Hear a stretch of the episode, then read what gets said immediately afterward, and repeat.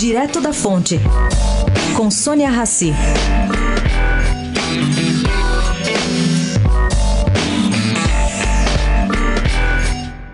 Selma Rosane dos Santos, juíza considerada a Sérgio Moro de Saias do Mato Grosso, não absorveu integralmente o acordo de colaboração feito pelo Ministério Público Federal em relação ao ex-governador Sival Barbosa. Aplicou-lhe, sim, uma condenação de 13 anos e 7 meses por prática de crimes de organização criminosa e lavagem de dinheiro.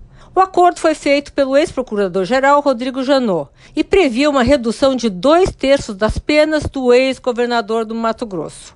Segundo a juíza, Sival colaborou pouco ou nada, apesar da delação monstruosa. Bom, essa adjetivação não foi dela. Ela foi usada recentemente pelo ministro Luiz Fux em relação a este assunto.